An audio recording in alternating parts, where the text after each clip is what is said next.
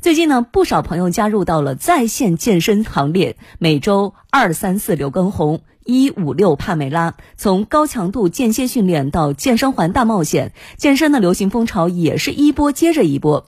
有些人呢是锻炼显著，不过呢也有一些人健身啊真的成了大冒险，出现了受伤、身体不适，甚至是需要紧急救治的情况。嗯，这真的是得不偿失了。嗯，那么居家锻炼如何防范运动风险？锻炼前如何自我评估？特殊人群有需要注意些什么？什么叫适度啊？如何选择跟着谁练？呃，锻炼饿了，你到底是吃还是不吃呢？我们来听报道。这波在线健身热潮刚刚开始时，就有人预测马上就会有因锻炼不当受伤入院这类新闻，然后就会有专家呼吁提醒，运动要循序渐进，量力而行。别说预测的还挺准，不过即便已经被预判，还是要强调，居家健身要量力适度、循序渐进，因为这很有必要。北京体育大学重竞技教研室副教授鲍克介绍。健身里边呢，它有几个原则啊。你首先它就是渐进这个原则啊，根据你自己的情况它来定。第第二个呢，就是全面性的原则啊，不要就是你比如说呃，我想减脂啊，我就全是有氧哈，这样的话它可能就是身体呢你没有激励啊。它第三个呢，还是跟随着正规的，它有这种教学经历啊、教学经验哈，就是你你能这种信服的地方。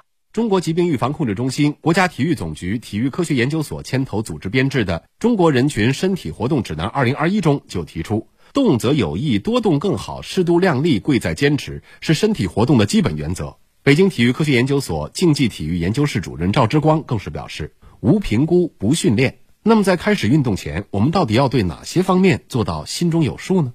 你是到是要减肥，就要减肥的一个整体思路；增肌是增肌的思路，一般心肺耐力思路。不管是在练健身操也好，练其他也好，强调没有评估就没有训练。你适合什么样类型、什么样强度？目前的身体状态是否存在运动风险？肌肉关节稳定性、灵活性是否怎么样子？而对于老年人或慢性疾病患者等人群来讲，则更需要注意一些运动禁忌，尤其是慢性病的，需要先咨询一下。医生最好有一些专业人员指导下，呃，有些限制因素还是比较多的。比如说高血压病人做所有的动作应该是头部不能低于身体。第二个呢，运动过程中呢，就是尽可能少做憋气运动，那就相对来说呢，就不容易引起我腹内压过高。比如糖尿病病人就要求不要做低头动作呀，尤其糖尿病还不能做空腹做运动，因为防止血糖过低等等。对于这些慢性病人呢，一般不强调强度了，强调他有规律性运动。不适合跟练时下流行的健身操或其他高强度健身课程的人，居家锻炼可以练点什么呢？嗯，老人们在家里的话呢，他可以就做一些徒手的自重类的训练啊。你比如说，他原来呢是脚着地做蹲啊，你现在你可以坐在凳子上进行一些腿部的一些伸展啊，做这种扶墙类的俯那俯卧撑啊，是吧？把所有的训练的动作的难度给降低，循序渐进的。而对于更普遍的群体来讲，赵之光推荐可以试试慢速训练这种方式，比较适合大部分人的一个训练方法。慢速训练不仅仅是说动作要慢，整个力量训练过程中它要求紧绷的。比如说我做一个蹲起的动作，两秒下两秒上，就慢速训练我要要求到四秒下四秒上，而且到第四秒结束后人还没有完成站直又下去了，动作没那么快，它让我们全身肌肉还属于紧张状态，又方有锻炼肌肉又锻炼到耐力的效果。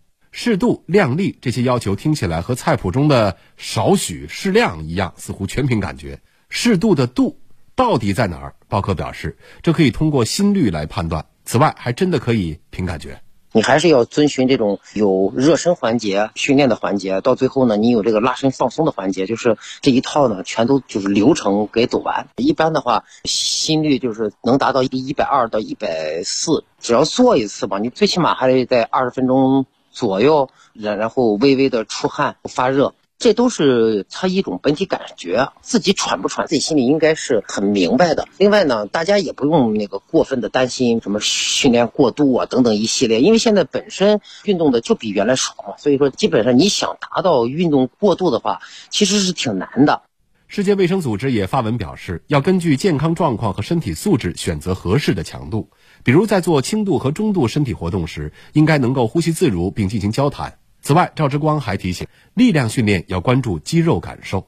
尤其些慢性病人啊，或者你像是刚开始运动，看身体微微出汗，可以和旁边同伴去讲话，说明这个强度控制还可以。练一些耐力啊，练一些心肺的基本线。当然，我们还有很多练力量，每一个锻炼肌群出现酸胀反应。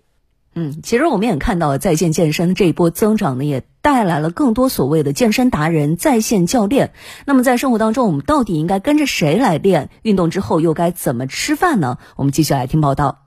上课以前呢，他要一定要要跟你说出就是上课的目的，他的讲解呢，他要到位，能让你听得懂，能顾及到很多人。二十到三十岁的人，你应该怎么办？跟不上的怎么办？等等等等，我要把所有的问题先要想在前面，然后呢，他在带的过程中呢，提醒你补水呀，注意休息呀，你是不是应该加油了？运动之前纠结跟谁练，运动之后不少人陷入了吃还是不吃的艰难抉择。这一运动起来，锻炼效果或许还没显现，饥饿感倒是已经非常明显。赵志光建议，可选择在饭后两小时左右开始运动。如果你练完的是高强度运动，我练了很多力量，高强度练了心肺，当然很多都是会饿的。如果你这个训练量超过了一小时，就建议去做补充。而且，如果你这个锻炼时间离你的这个吃饭饭点时间相差比较远，那这个之前呢？